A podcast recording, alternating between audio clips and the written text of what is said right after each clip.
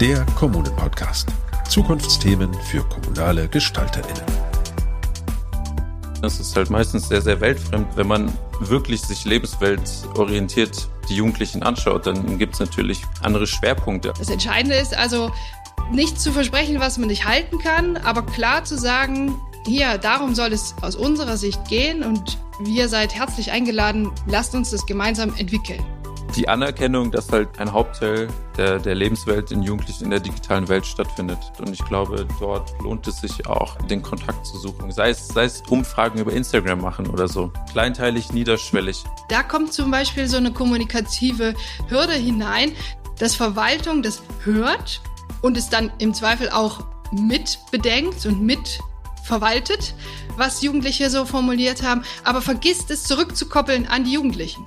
Ey, geht raus und orientiert euch an der Lebenswelt der Jugendlichen. So trefft euch mit denen draußen, wo sie stattfinden, am Basketballplatz. Redet mit denen. Hallo und herzlich willkommen. Mein Name ist Annegret Richter und Sie hören der Kommunen-Podcast Zukunftsthemen für kommunale GestalterInnen. Schön, dass Sie wieder dabei sind. Eine wichtige Voraussetzung für gelungene Zusammenarbeit ist eine gelingende Kommunikation. Das gilt wie überall auch für die Kinder- und Jugendbeteiligung. Doch so klar, wie man das formulieren kann, so wenig trivial ist es umzusetzen. Denn mit der kommunalen Verwaltung und Kindern oder Jugendlichen stehen sich so verschiedene Welten gegenüber, die in ihren Kommunikationsgewohnheiten wohl kaum unterschiedlicher sein könnten. Verwaltung ist sehr hierarchisch geprägt, folgt starren Normen und Strukturen. Jugend ist dynamisch und weniger oder wenigstens anders hierarchisiert. Das zeigt sich auch in der Haltung und in der Sprache. Wie also kann das System Verwaltung in den Austausch mit Jugendlichen kommen? Welche Haltung braucht es und ganz konkret, welche Sprache? Austausch auf Augenhöhe heißt das Stichwort hier. Und darüber spreche ich heute mit Simone Ried. Sie ist Prozessbegleiterin und hat schon viele Beteiligungsvorhaben und Formate unterstützt. Sie kennt die Herausforderungen, die sich in der Kommunikation zwischen Verwaltung und Jugendlichen in gemeinsamen Projekten ergeben und gibt uns heute einen Einblick in ihre Erfahrungen und Empfehlungen. Hallo Frau Ried, ich freue mich, dass Sie heute bei mir sind. Hallo, guten Tag, grüße Sie. Aber natürlich wollen wir auch diesmal wissen, wie Kinder und Jugendliche selbst dieses Thema sehen. In unserer Rubrik Nachgefragt hören wir deshalb von den Distanzlotsen aus Spandau, wie zwischen jungen Menschen auf der einen und Verwaltung und Politik auf der anderen Seite eine kommunikative Brücke geschlagen werden kann. Das erste, was ich von Ihnen wissen möchte, Frau Ried, ist, erzählen Sie mir doch mal, was denn eine Prozessbegleitung eigentlich macht und für wen Sie das eigentlich machen. Also für wen ist die einfache äh, Antwort? Ähm, ich arbeite äh, für die gemeinnützige Hertie Stiftung als Prozessbegleiterin im Programm Jugend entscheidet. Und da begleite ich zwei Kommunen in Deutschland verteilt, nämlich Warburg und Neu-Ulm. Und äh, was eine Prozessbegleiterin macht, ist gar nicht so einfach zu beschreiben. Sie begleitet die Kommune dabei, den roten Faden nicht zu verlieren oder ihn vielleicht auch zuerst zu finden und dann ähm, einen Prozess daran zu entwickeln ähm, und zu schauen, wie können Kinder und Jugendliche in der Kommune jetzt konkret in diesem Programm bei Jugend entscheidet, wie können die an ähm, Erwachsenenentscheidungen beteiligt werden. Und ich sorge also so ein bisschen dafür, dass alle Beteiligten an einen Tisch kommen, dass das kommunale Team, was dort eine ganz große Rolle spielt, auch genau weiß, ähm, welche Schritte sind die nächsten und welche wären die logischen Herausforderungen, die sich daraus ergeben. Und ähm, welche Schritte haben wir aber auch schon geschafft und was hat schon gut geklappt, so dass man da auch ein bisschen Motivation zieht aus diesem Prozess. Und das würde ich sagen, ist ungefähr die Aufgabe, die ich habe. Und in welchem Stadium kommen Sie da in diese Projekte rein? Also haben Sie da bei Null angefangen oder äh, es ist doch keine Beteiligungsprozesse mit Jugendlichen gab? Oder haben Sie schon an einigen Stellen etwas vorgefunden und mussten dann das nochmal ein bisschen sortieren? Ja, also bei diesem äh, Hertie-Programm ist es tatsächlich so, dass es sich an Kommunen richtet, die so ihre ersten äh, angeleiteten Schritte in dieser Thematik machen wollen. Also da gibt es schon eher noch eine grüne Wiese, auf der man das äh, aufbauen kann. Da gibt es natürlich ähm, unterschiedliche Professionen, die daran beteiligt sind. Also die Kolleginnen und Kollegen aus der Jugendarbeit, die haben meistens natürlich schon eine Idee, wie geht das so mit Jugendbeteiligung. Die hatten nur noch nie so einen richtigen Zugang zur Verwaltung und zur Stadtspitze und hatten noch nie so den gemeinsamen formulierten Auftrag, jetzt machen wir das. Und ich glaube, dafür ist dieses Programm auf jeden Fall sehr, sehr hilfreich, weil es nicht nur die Jugendarbeit umfasst, sondern wie gesagt auch Verwaltung, Stadtspitze und die kommunalen Politikerinnen und Politiker mit einbezieht, sodass das also keine, ähm, kein Orchideenfach ist, was professionelle JugendarbeiterInnen machen, sondern das ist dann schon eine Aufgabe für die gesamte Stadt. Wie können Sie denn, wenn Sie jetzt Kommunalpolitikerin oder äh, in der Verwaltung arbeiten, wie kann man denn da junge Menschen überhaupt für die Mitarbeit in Beteiligungsprozessen begeistern? Oder welche Rolle haben Sie dann auch, damit die Jugendlichen da überhaupt mitmachen? Hm. Ja, die Frage, die sich eine Kommune immer stellen muss, ist, warum will ich eigentlich, dass Jugendliche sich beteiligen? Und da gibt's noch eine schöne zweite Frage was denke ich denn eigentlich, warum sich Jugendliche beteiligen wollen würden?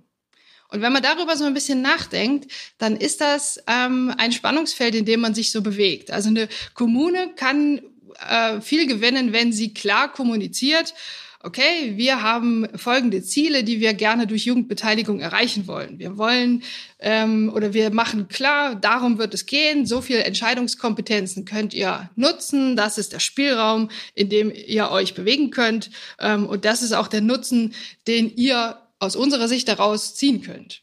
Und wenn das einigermaßen einladend wirkt auf Jugendliche. Einladend ist nicht äh, klar definiert, aber schon so, dass man, äh, glaube ich, egal ob jung oder alt, äh, als Mensch versteht, okay, das ist eine ernst gemeinte Einladung zum Dialog. Dann, glaube ich, ähm, lassen sich junge Leute durchaus auf solche Beteiligungsprozesse ein. Das Entscheidende ist also, nicht zu versprechen, was man nicht halten kann, aber klar zu sagen, hier, darum soll es aus unserer Sicht gehen und wir seid herzlich eingeladen, lasst uns das gemeinsam entwickeln. Und dann gibt's natürlich so Zauberworte wie niedrigschwellig oder einfache Sprache zu verwenden. Das sind so, glaube ich, dann Details, die man im Prozess klar ähm, einbauen kann.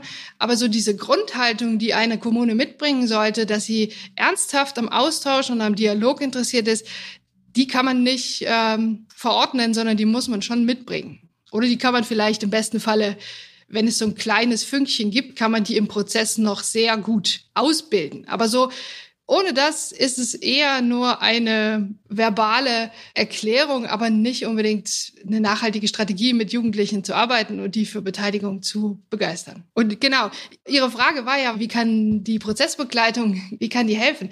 Was eine Kommune durchaus kann, ist kommunizieren. Was sie oft nicht so gut kann, ist Adressaten äh, ansprechend zu kommunizieren. Und äh, da kann natürlich eine Prozessbegleitung durchaus unterstützen, indem man sagt, okay, was wollt ihr sagen?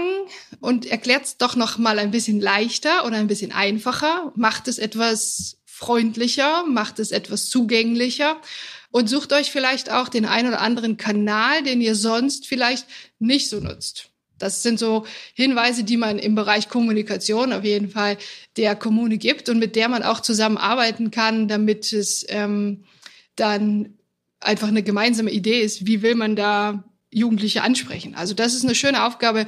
Da gibt es auch viele Aha-Effekte bei den Kommunen, weil die über manche Dinge einfach noch gar nicht nachgedacht haben. Und das ist natürlich eine schöne Aufgabe für eine Prozessbegleitung.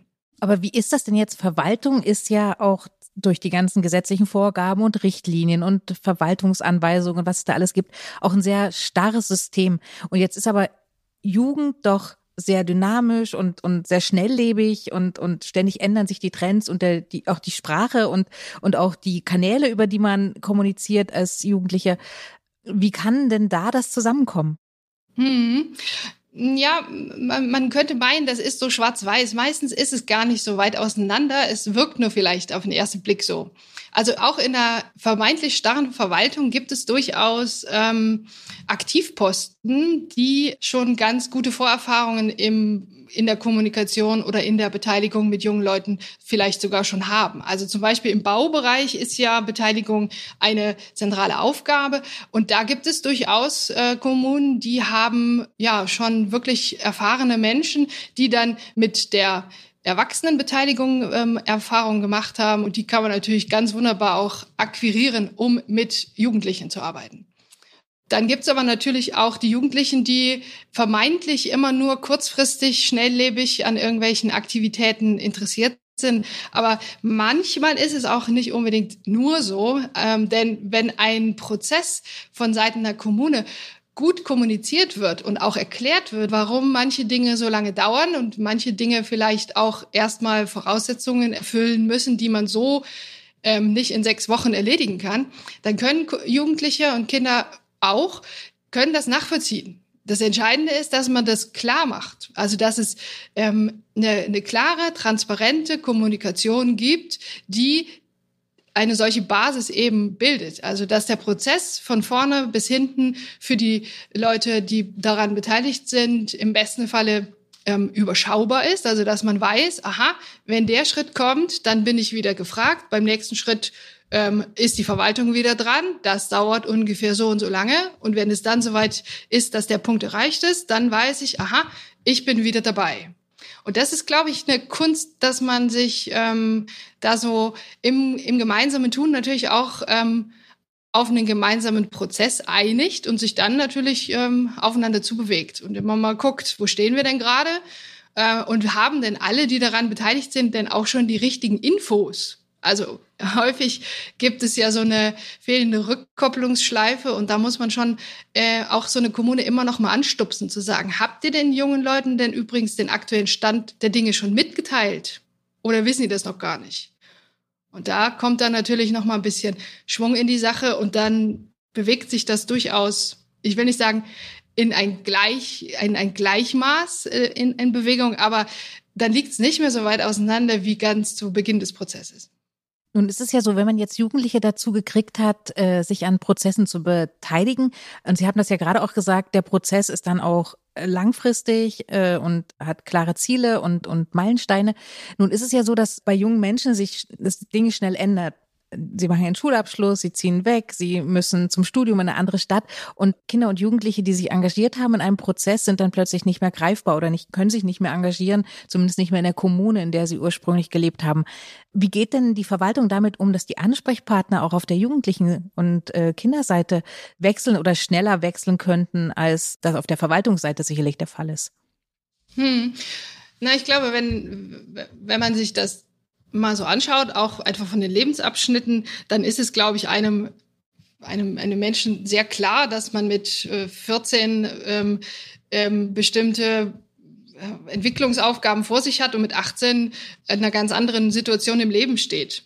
Und ich glaube, das bedeutet eben auch, dass sich Interessen ändern können, dass sich aber auch genau Ortswechsel andeuten. Die Schule ist zu Ende, die Ausbildung beginnt, das Studium beginnt. Das sind so ganz normale Wechselfälle des Lebens, die man im jugendlichen Alter hat. Und ich glaube, jemand als Erwachsener, dem ist das durchaus klar. Es ist natürlich sehr unpraktisch aus Sicht einer erwachsenen Verwaltung, äh, dass der Ansprechpartner oder die Partnerin dann im Zweifel relativ schnell wechselt. Das ist erstmal eine Tatsache, die so, die man so erstmal nicht äh, aus, ausblenden kann. Was aber aus meiner Sicht ganz besonders wichtig ist, ist dazu die entsprechende Haltung zu entwickeln, dass es okay ist. Weil ändern kann ich sowieso nicht. Und dann zu sagen, okay, ich sorge dafür, dass der Beginn funktioniert und positiv wirkt auf den Jugendlichen oder die Jugendliche. Also wenn ich mich beginne zu engagieren, dass ich Wertschätzung bekomme, dass ich das tue, dass ich im Prozess meine Wertschätzung dafür bekomme, dass ich ähm, aktiv bin und dass es aber nicht am Ende dann abreißt und Menschen mir im Prinzip äh, vielleicht sogar Vorwürfe machen nach dem Motto, ja super, jetzt bist du ja da gar nicht mehr da, das ist doch voll doof, der ganze Prozess hängt doch jetzt hier an dir und es geht nicht zu Ende. Sondern die Kunst ist es auch, das Ende des Prozesses so zu gestalten, dass die Person, in dem Fall der Jugendliche oder die Jugendliche, das als positive Erfahrung in Erinnerung behalten und man quasi so die Türe auflässt für eine, für einen Wiedereinstieg. Das ist natürlich dann eher was Wiedereinstieg dann im Erwachsenenalter, aber dass man nicht hinten am Ende ähm, den, den, den, äh, die Erfahrung äh, zunichte macht damit, dass man ähm, Vorwürfe oder Genervtheit äh, transportiert, äh, dass sich dort Dinge im Leben des Jugendlichen ändern. Es ist im Prinzip wie beim klassischen Regel bei der, beim freiwilligen Management. Einstieg und Ausstieg muss man gut planen und der Ausstieg ist, glaube ich, in den meisten Fällen das Schwerste. Mhm. Und das ist natürlich eine Aufgabe für eine Verwaltung, die muss sie annehmen und auch für sich klar haben. Das heißt also, Transparenz spielt da vor allen Dingen eine große Rolle.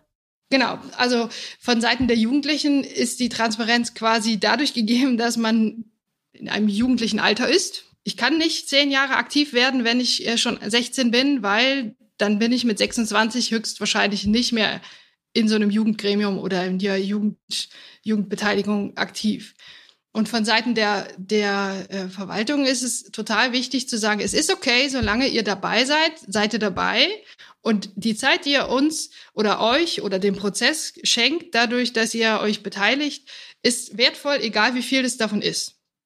Jetzt haben wir über Leute geredet, also über Jugendliche geredet, die sich engagieren. Aber wie kriegt man denn die Jugendlichen dazu, überhaupt äh, sich an Beteiligungsprozessen und äh, diesen Strukturen, die auch vielleicht die Verwaltung sich überlegt hat, zu beteiligen? Denn junge Menschen sind ja eigentlich sehr divers und man muss ja auch die unterschiedlichen Lebenswelten der Jugendlichen, äh, auch die sozialen Lebenslagen, die äh, auch Jugendliche, die schwer erreichbar sind, mit in die Prozesse einführen können.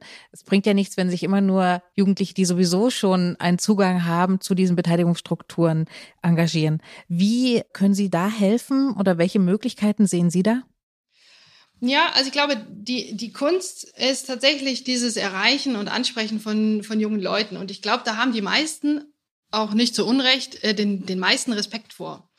Und ähm, Natürlich hat man als Verwaltung eigentlich nicht so häufig ähm, Kontakt zu, ich sag mal, richtigen, lebendigen Jugendlichen, also, so dass man durchaus auch auf ähm, ja auf Hilfe angewiesen ist und man die aber auch ganz besonders gut nutzen kann. Also es gibt schließlich Profis oder Ansprechpersonen in verschiedensten Bereichen, ähm, auch dort, wo vermeintlich schwer erreichbare Jugendliche sich befinden. Und die Kunst ist also für die Kommune herauszufinden, wo sind eigentlich meine Schlüsselpersonen, mit denen ich Kontakt aufnehmen muss, damit ich über diese einen Zugang bekomme zu der Zielgruppe, die ich gerne erreichen will. Und äh, das ist ähm, in dem Falle fast schon, ich will nicht sagen der einzige Weg, aber ein, ein sehr, aus meiner Sicht sehr vielversprechender Weg, weil egal, ob die Jugendlichen nun äh, vermeintlich schwer oder auch leicht zu erreichen sind, so viel Kontakt haben Jugendliche natürlich auch zu ihrer Kommune üblicherweise nicht. Also die müssen kein ähm, kein Auto anmelden oder die müssen keine ähm, Steuerunterlagen irgendwo einreichen oder abgeben, sondern Jugendliche gehen meistens zur Schule und sind dann irgendwo noch im Freizeitbereich und haben gar keine natürlichen Berührungspunkte zur Verwaltung.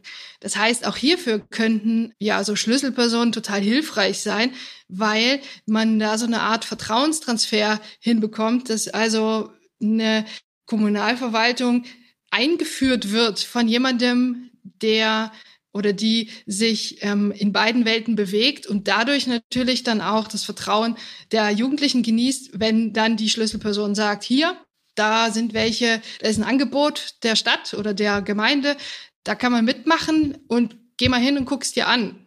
Oder vielleicht auch, ich komme ein Stück mit und äh, sitz am Rand und schau mir an und ihr könnt, äh, wenn ihr Fragen oder Sorgen habt, kommt ihr einfach zu mir rüber. Ansonsten ähm, guckt euch mal an. Also ich glaube, diese Vertrauensbrücke, äh, die ist ähm, manchmal sehr, sehr, sehr ähm, zentral, um bestimmte Zielgruppen zu erreichen. Andere kommen von selbst, die hören das, lesen das irgendwo und sagen, aha, okay, Be Beteiligung, da wollte ich schon immer dabei sein. Da gehe ich einfach hin und gucke mal. Aber wer kann denn äh, so eine Schlüsselperson sein, so die, diesen Vertrauenstransfer dann auch schafft? Ja, zum Beispiel sagt man ja, dass sagt man ja häufiger, weil das, das Kinder und Jugendliche so in Jugendclubs sehr äh, davon profitieren, ähm, wenn der Sozialarbeiter, die Sozialarbeiterin ähm, so eine Schlüsselperson ist. Also dass man sagen kann, okay, da gibt es ähm, vielleicht jemanden, der noch mal ein bisschen länger oder tiefer erklärt, was jetzt eigentlich die Kommune von einem Jugendlichen möchte. Ja, da kann man sagen, also Sozialarbeiter in der, äh, in, in der Jugendarbeit sind sowas. Was man auch nutzen kann, ähm, sind mh, hm, Vertrauenslehrerinnen oder Ethiklehrer oder solche ähm, Personen. Schulsozialarbeiter gibt's häufig an Schulen, die man ansprechen kann. Es gibt aber genauso auch Vereine, also wo man sagt, man hat vielleicht einen guten Kontakt zur Feuerwehr oder zur Jugendgruppe des äh, Sportvereins. Und da gibt's eine Trainerin, die kann man ansprechen und sagen, hier hast du nicht irgendwie zwei Jugendliche, von denen du denkst, für die wäre das was, kannst du mal erklären, was wir hier in der Kommune vorhaben. Auch sowas gibt's. Und das sind so, ich sag mal, ganz klassische, aber ich will den äh, eine, eine Zielgruppe nicht vergessen, nämlich Bürgermeister oder Bürgermeisterinnen. Also auch die können ja in ihrer Kommune als Schlüsselperson wirken, indem sie ganz klassisch irgendwo Jugendliche auch ansprechen oder vielleicht sowieso Kontakte haben und sagen, hier, wir meinen das übrigens ernst mit der Beteiligung. Wir sind an eurem Thema, euren Ideen interessiert. Und ich bin Bürgermeister, ihr könnt mich ansprechen. Und ansonsten äh, laden wir euch da ein und äh, bitte kommt mal vorbei, wir sehen uns da. Mhm. Also das funktioniert erstaunlich gut. Also wenn der Bürgermeister oder die Bürgermeisterin das macht, dann hat dann natürlich auch die Bedeutung und die Wichtigkeit nochmal äh, eine Besonderheit in, in der Ansprache, mit der an die Jugendlichen herangetreten wird. Ne? Mhm. Aber welche Erwartungen bringen denn junge Leute generell mit, wenn sie sich in Beteiligungsprozesse begeben? Und da auf der anderen Seite wie muss man die Erwartungshaltung der Verwaltung auch einschätzen? Oder sind Sie da vielleicht auch dafür zuständig zu sagen, okay, eure Erwartungshaltung, eure Erwartung, die ja an diese Kommunikation, die wir jetzt gemeinsam haben, die Beteiligungsprozesse, die wir führen, muss in bestimmte Bahnen gelenkt werden? Kann man das irgendwie mhm. einschätzen, mhm. wie, wie sich das teilweise unterscheidet? Oder vielleicht geht es doch zusammen? ja, im besten Falle nähert sich es dann irgendwann an. Also ich glaube, man startet durchaus schon auch von unterschiedlichen äh, Positionen.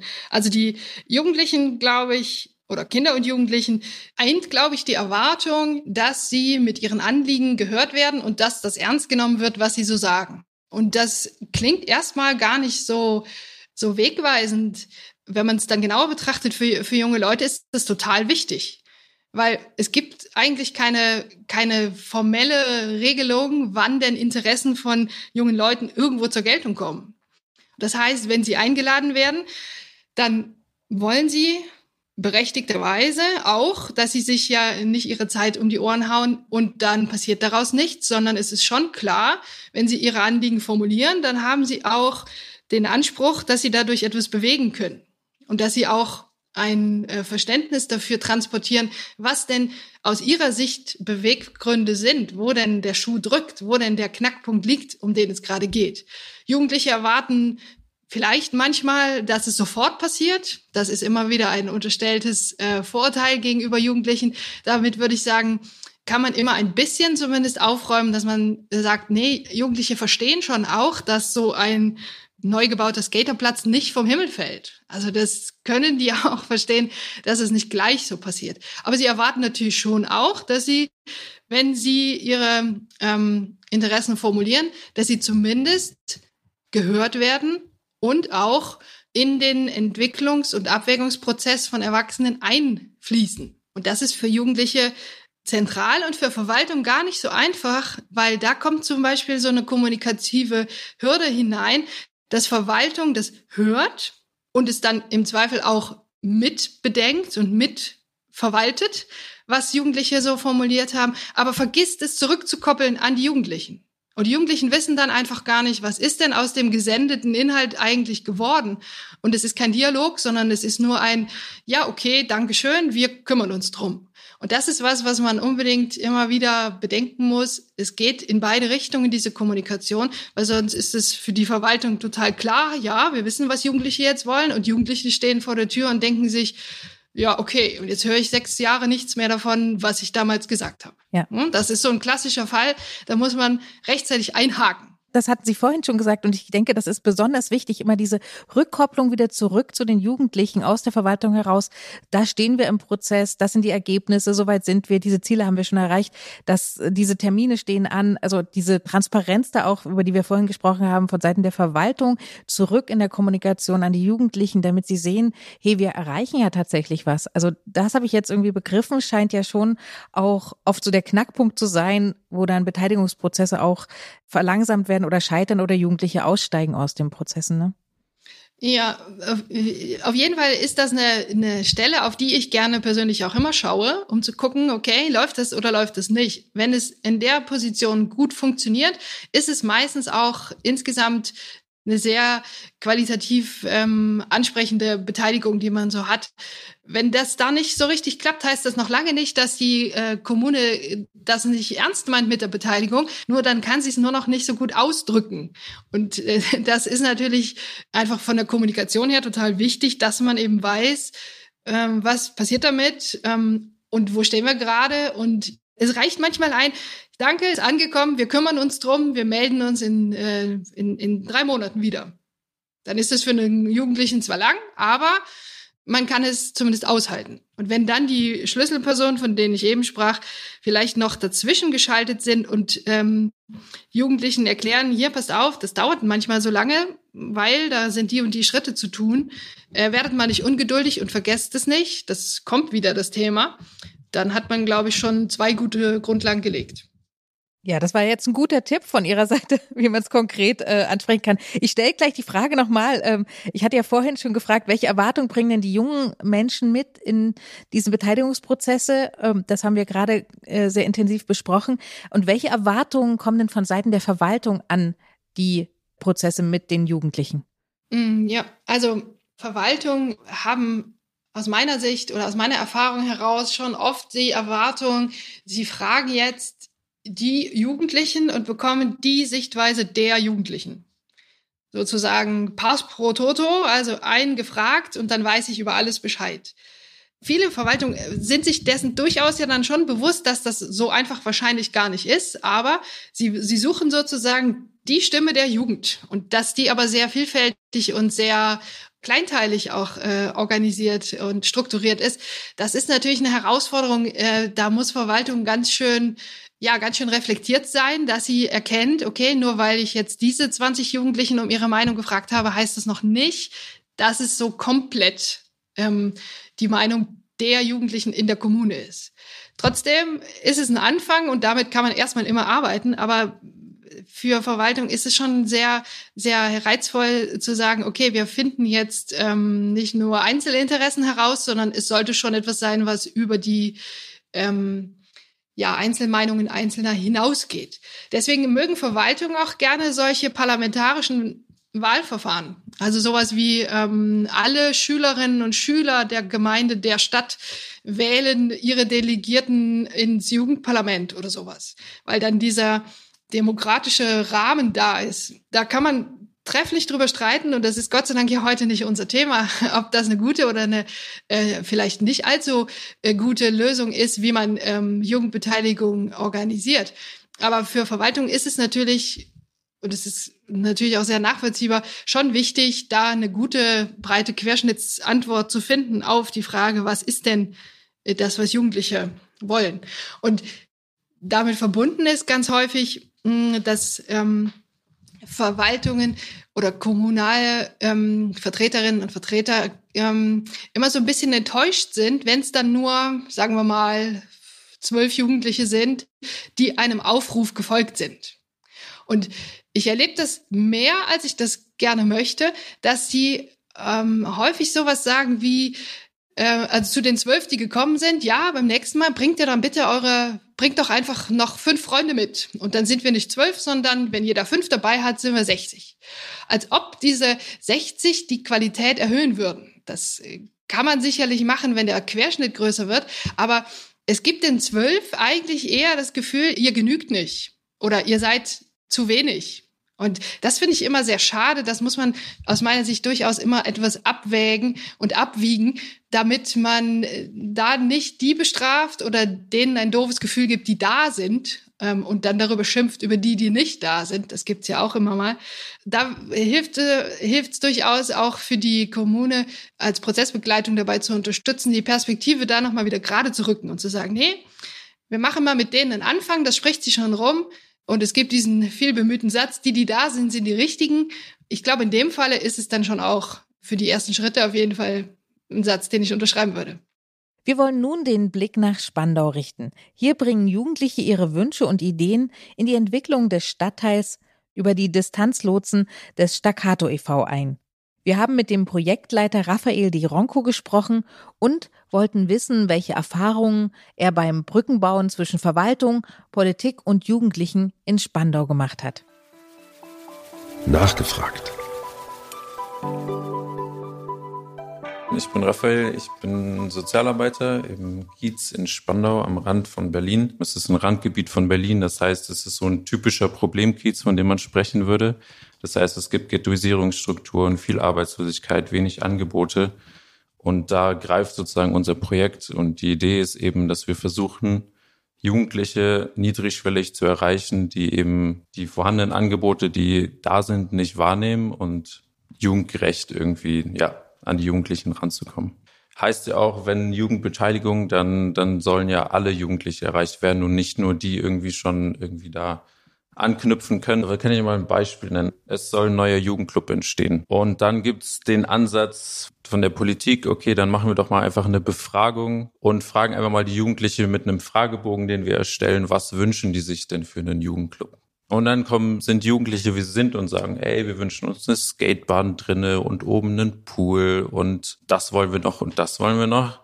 Und dann wird einfach nur gesagt, ja, das geht nicht und das geht nicht und das geht nicht. Das ist halt meistens sehr, sehr weltfremd. Wenn man wirklich sich lebensweltorientiert die Jugendlichen anschaut, dann gibt es natürlich andere Schwerpunkte. Also Jugendliche würden einen Jugendclub bis 23 Uhr offen haben, nur die meisten Jugendclubs machen um 20 Uhr zu. Und was machen dann die Jugendlichen um 20 Uhr? Sie treffen sich an Bahnhöfen, draußen irgendwo. Es fangen die klassischen Dynamiken an. Und wir versuchen halt als die Distanzlotsen diese Bedarfe, diese unstrukturierten Wünsche und Bedarfe, die die Jugendlichen halt haben, zu hören denen irgendwie einen Raum zu geben und gemeinsam mit denen halt Möglichkeiten zu erarbeiten. Und da kriegen sie ja irgendwie so einen Anknüpfpunkt, an diese Welt, die ihnen so fremd ist, an diese ganzen, an diese Erwachsenenwelt, die nur aus Regeln für sie besteht oder aus, ja, das geht nicht, das können wir nicht machen. Also wir fungieren in beide Richtungen. Wir sind einmal die, die die Wünsche aufgreifen und die Bedarfe der Jugendlichen und versuchen das zu übersetzen. Also wir versuchen das, was sie sich wünschen, dahingehend zu realisieren, dass die anderen es auch verstehen und ja auch die Wünsche nachvollziehen können. Also diese Verwaltungsapparate oder was dahinter steht. Und genauso ist es andersrum. Ja, es geht halt darum, diese, diese Prozesse irgendwie runterzubrechen ne? und irgendwie Verständnis bei den Jugendlichen zu erwirken und das irgendwie nachvollziehbar zu machen. Und das ist halt wirklich die Schwierigkeit. Und ganz ehrlich, wir scheitern auch regelmäßig daran und das gehört auch dazu gerade wenn es darum geht, wie kann Politik, Verwaltung irgendwie sich mit den Jugendlichen irgendwie in Verbindung setzen, ist halt wirklich, ey, geht raus und orientiert sich an der Lebenswelt der Jugendlichen. So, trefft euch mit denen draußen, wo sie stattfinden, am Basketballplatz, redet mit denen. Und das ist einfach wirklich, so, es ist so, erwartet nicht, dass die zu irgendeinem Forum kommen und dann irgendwie interessiert Fragen stellen. Das wird nicht passieren. Aber geht raus, zeigt euch und dann werdet ihr nahbar, dann werdet ihr greifbar, in echte Kommunikation kommen. Egal wie voll ein Terminkalender von einem Politiker ist, so wenn er das schafft, dann ey, ist schon einiges gewonnen. Es geht halt im Wesentlichen wirklich darum, ein Verständnis dafür zu entwickeln, wo die Jugendlichen herkommen und die Beteiligungsformate halt wirklich darauf zuzuschneiden, egal wie kleinteilig sie sind oder wie runtergebrochen sie sind. Was auf jeden Fall wesentlich ist, die Anerkennung, dass halt ein Hauptteil der, der Lebenswelt in Jugendlichen in der digitalen Welt stattfindet. Das ist denen ihre Welt, egal wie wir dazu stehen oder was wir für eine Haltung dazu haben. Und ich glaube, dort lohnt es sich auch, den Kontakt zu suchen. Sei es Umfragen über Instagram machen oder so. Kleinteilig, niederschwellig, irgendwie, ja, nah an der Lebenswelt von Jugendlichen.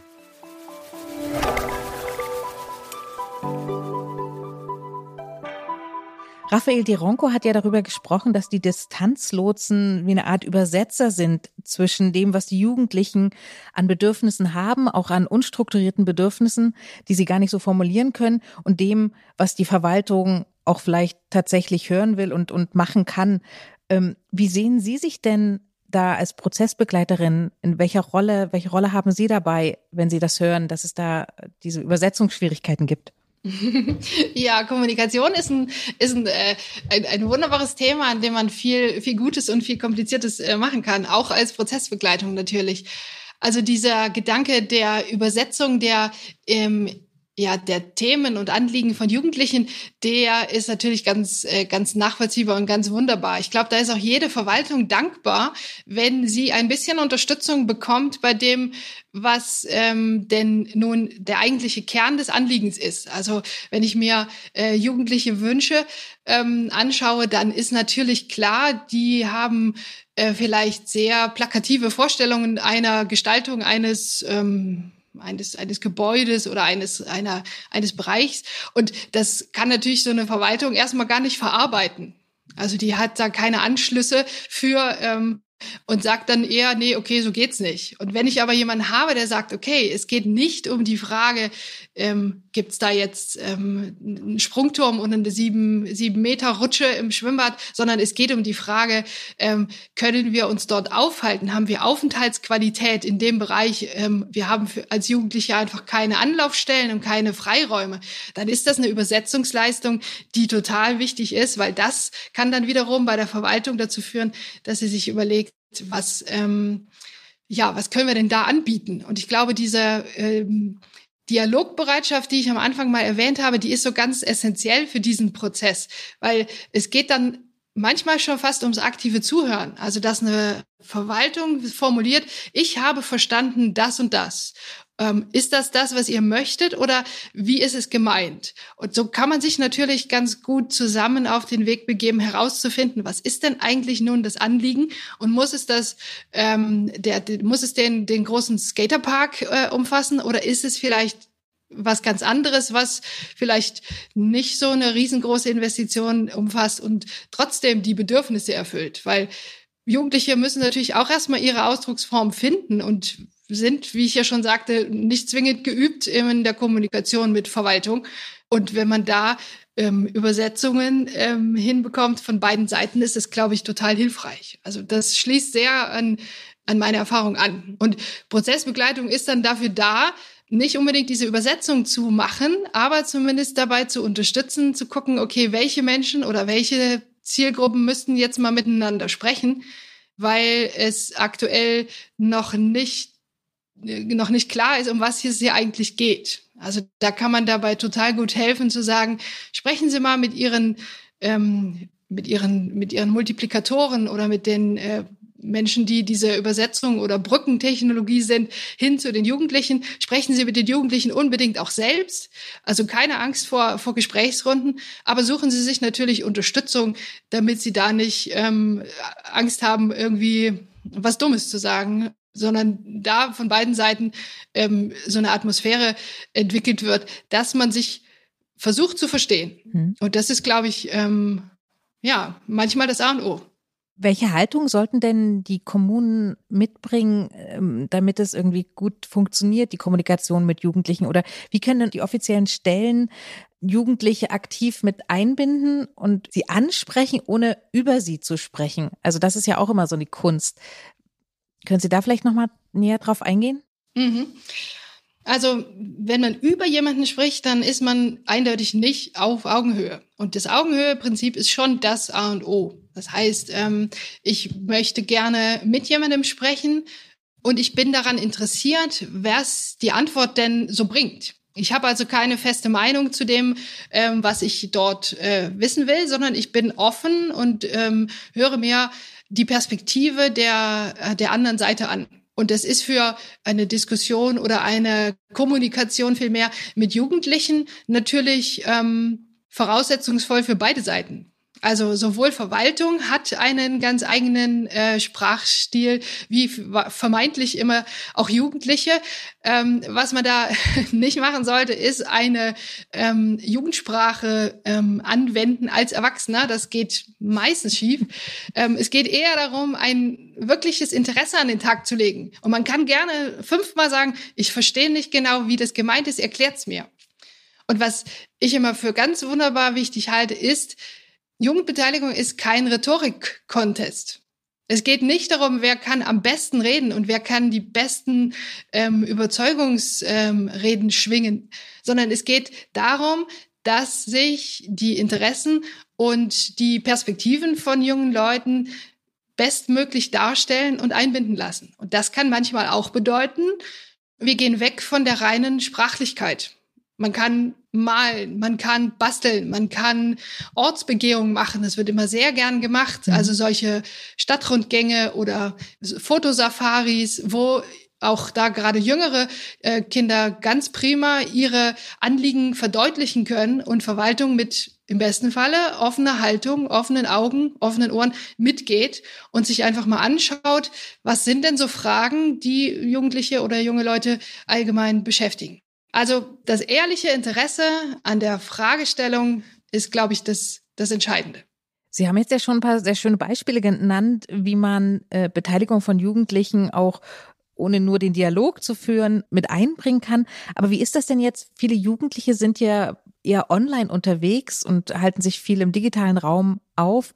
Wie kann denn eine Verwaltung an Jugendliche herantreten oder überhaupt Interesse für sich bei Jugendlichen generieren, wenn doch viel jugendliche Kommunikation digital stattfindet auf Plattformen, wo die Erwachsenen eher nicht erwünscht sind? Mhm.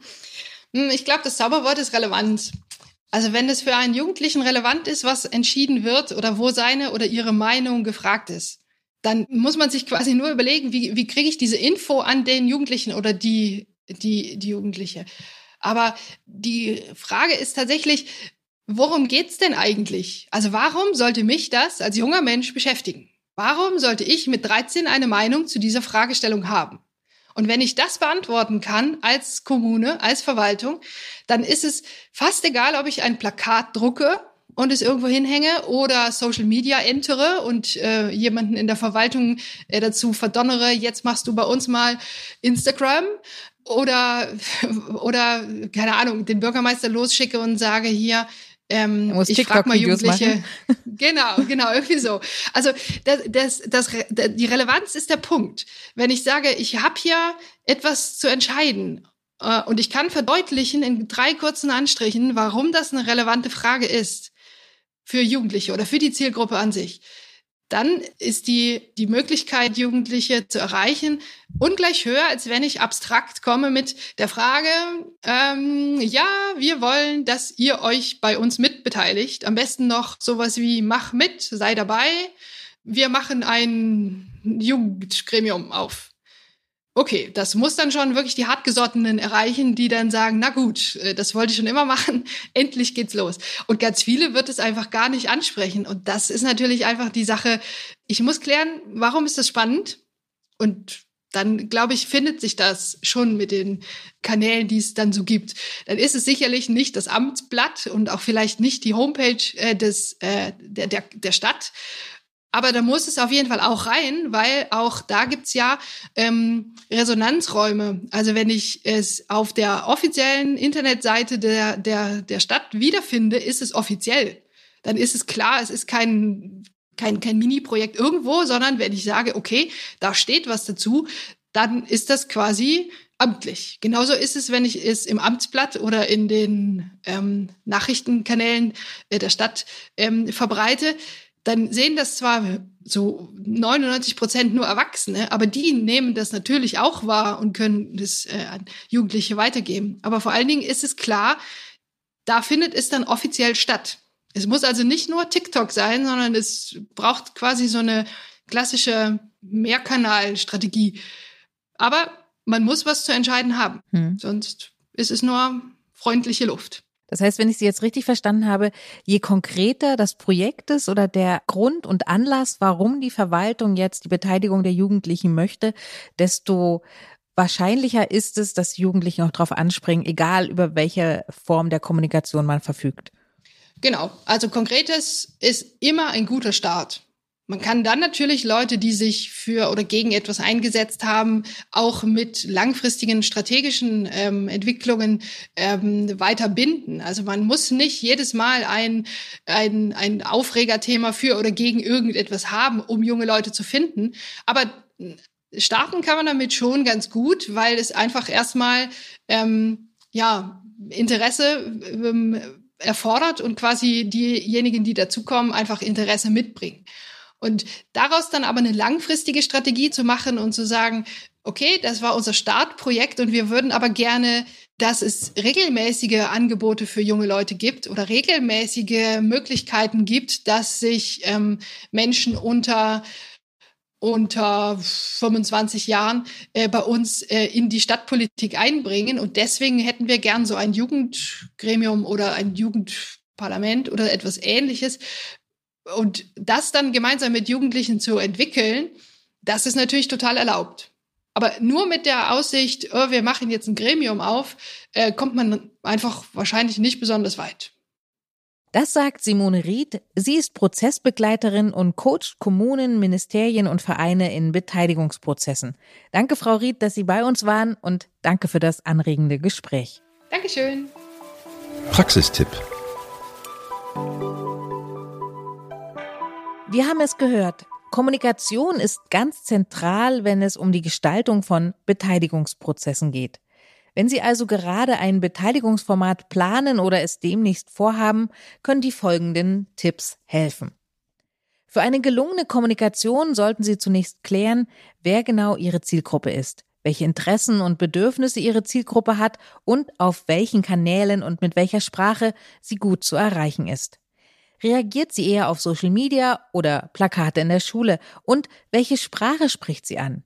Eher bunte Bildsprache, offizielle Schriftsprache oder mündlich ausgesprochene Einladungen. Dann heißt es Vorfühlen.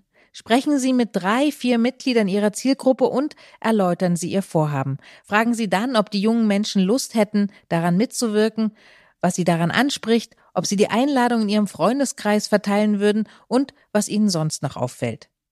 So können Sie die Zielgruppe direkt in Ihre Kommunikationsstrategie mit einbeziehen. Und es gibt noch eine Alternative. Falls Sie nicht die Möglichkeit haben, Jugendliche direkt einzuladen, bietet sich auch das Format eines Persona-Workshops an. Und schließlich arbeiten Sie zusammen mit den Expertinnen und Experten im Feld. Fragen Sie bei Jugendtreffs, Streetworkern und Sportvereinen an, welche Kommunikationskanäle und Einladungsformate Ihrer Erfahrung nach gut funktioniert haben und bauen Sie auf diesen Erkenntnissen auf.